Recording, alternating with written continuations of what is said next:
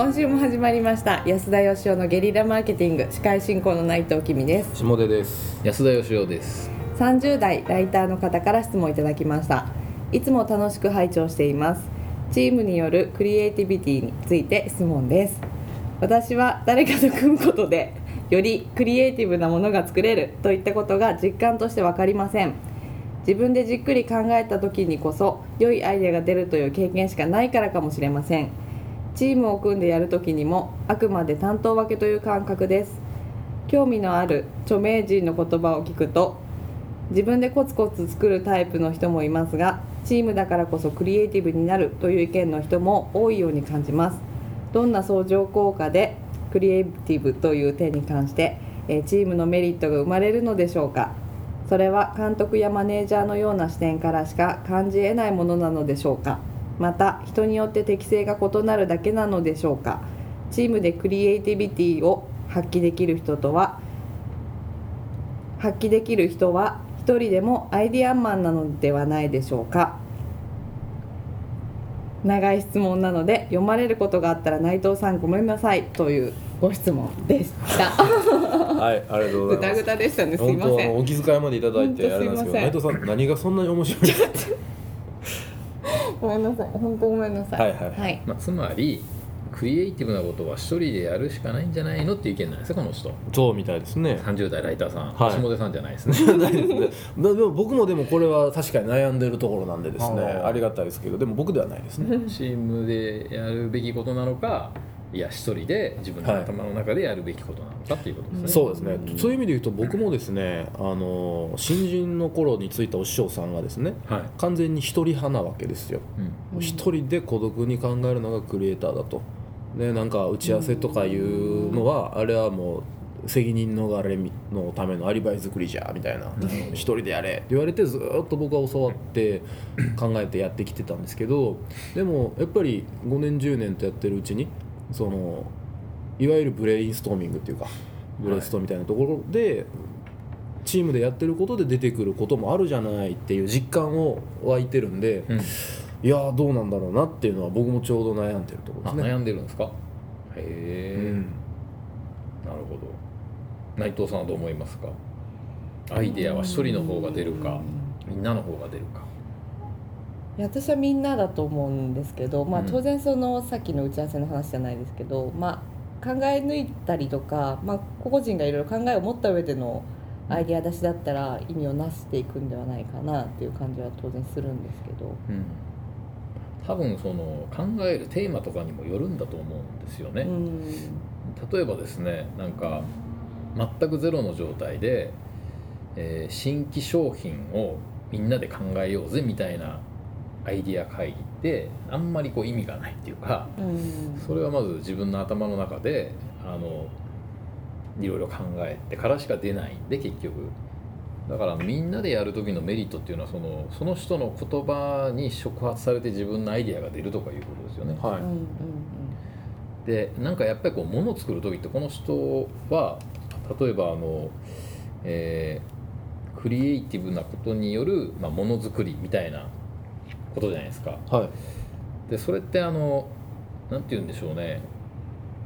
クリエイティブって一つの言葉で収まってるけどその広げていってガンガンガンガンこう考えるっていう散らかすのと、うんうん。それをまとめていって何か一つに落ち着けるっていうのが両方混じってると思うんですよね。はいはいはい。でそれをその一つのところにまとめていくのは確かに一人の脳みそじゃないと難しいかなとは思うんですよ。なるほどなるだけどその広げていくところに関しては、はいはい。あの一人で広げるっていうのが好きだっていう人もいますし、うんうん僕も一人で広げることもあるけどあのこの人といるとより広がりやすいみたいな人もいるんですよ。なるほどなるだからたくさんの人でなんかいろんなアイデア出していってそれでこう広げていくみたいなのはありかなと思いますけどほど、うね、ん、その後のステップとしては一人でやらざるを得ないけどと。はい、それを整理して、あの具体的な格論のアイデアベースに落とすのは一人の脳みそでやった方が整理は早いかなと思いますけどね。なるほどええうんということはその人によるとか、えー監督という立場でとかそういうことではなくてクリエイティブのステップによるってことですね。ステップによりますね。まあ確かにそうですねなんかどういう方向性でいくのかこういう視点はありなのかみたいな、うん。そういう壁打ちみたいなことってうわーって話してる方が出てきたりしますもんね。そうですね、だから最終的に例えば何かの提案の企画書を作るときに、はい。企画書をみんなで寄ってたかって作るっていうのはあんまり意味がないっていうか、うん。うん。イメージできないんですけど、はい。どういうプランでいくのかっていうアイディア出しはうん。複数人でいろいろやっても面白いかなと思います、なるほどね。え。確かにだこの方ライターさんっていうことなんで、まあ、僕も近い仕事をしてるんですけど確かあそういう意味で言うと多分キャッチコピーに落とすところとかをえはい、みんなでやいやい話しても全く意味はないと思うんですよ、なるほど、はい、でもどういう視点から切るキャッチコピーにするのかっていううん。コンセプトメイクっていうんですかね。うんその辺はわーって話し合うっていうのはありかもしれないなっていう。うん、なるほど、はい。じゃあこのコンセプトでいい言葉にしてね切れ味鋭い言葉にしてねっていうところはもう完全に一人の作業だと思うんですけど、そういう切り口ですかね、そうですね、うん。僕もあの一人で考えるのが好きであの朝一の時間は一人のクリエイティブタイムにしてるんですけど、はい全く何もひらめかない日とかもやっぱあるんですよね、なるほど。でもあの人と一緒だとひらめいたりすることもやっぱあるんですよ。おだからまあ両方必要なんでしょうね。一人で考える時間と、うん。あのいろんな人で話し合うっていう。ただあの一個思うのはですね人がいればアイデアが出るっていうもんじゃなくって、うん。そこに参加してるメンツは結構大事なんですよ、なるほど。ええ。だからその、まあ、ブレストみたいな、うん。あのアイディア出しに向いている人と向いていない人ってやっぱいると思うんですけどね、その境目はどのあたり？やっぱその思考の方向性だと思うんですよね。ああまとめていくのが得意な人。はいはい、整理していくのが得意な人ってアイディアを出す段階で何とかこう整理しようとするんですよ、はいはいはい。このアイディアはじゃあ、えー、とこの4つに分けたらどれなんだみたいな感じで。はいはい。でそういう人がいないと確かにまとまっていかないんですけど、はい。広げる時にはそういう人がいると逆に広がっていきにくくなったりとか、はいはいはい。あるいは逆にそのアイディアに制限かけちゃう人とかいるじゃないですか、はい。そっちの方向で話しても意味ないんじゃないの？みたいな。あー。確かに。そういう人がいるとちょっと住みにくいですねあれ金ちゃんでしたっけ？最初なんか僕と安田さんではい。打ち合わせしてるところで意味がわからないって言ってたのは。あ違ったっいけつでしたっけ？最初の頃に、はい。なんかうわーってブレストしてる時になんか、はい。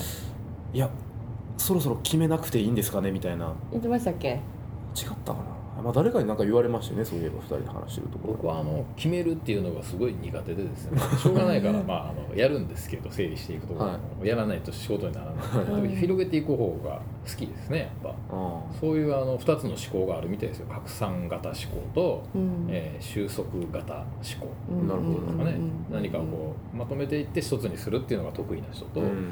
でどんどんどんどん発想して広げていって違うものにしちゃうっていうのが得意な人、うん。なるほど。うんまあでも両方持ってないと多分こういうライターさんとかできないんでしょうけどね。そうですね。確かに。その辺はなんか意識して自分の中でスイッチ切り替えられるようになったらすごいですね、すごいですね。う、うん。んまあ、もちろん五分五分にはならないんでしょうけどね。どっち寄りが得意かっていうのは。そうですね。まあでも広げていくのは訓練はいりますよね。この能力を磨くには、うん。なるほど。安田さんどうやって訓練したんですか？僕はですから時間を決めてテーマを決めてそのテーマに関する話を広げるっていうことをずっとやってるんですよ。10年ぐらい。へだからそえのなんかメルマガ書くとかもそうですし、はいはい。テーマを一回決めといてどんなテーマであろうと書くって決めたらですね広げざるを得ないじゃないですか。確かに。うん。というようなことはやりましたね。なるほブレストとかやってますか今でも？どやってますやってます。はい。それは。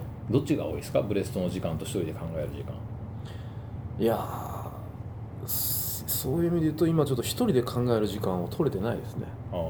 はまあでも確かにそっちの方が難しいですよね、うんブレストって人が一緒なんでもうその場に行ったらねもうやらざるを割得ないり切ってやりますけどね、うんうんちょっと今時間の使い方を見直してる最中なんで、なるほどは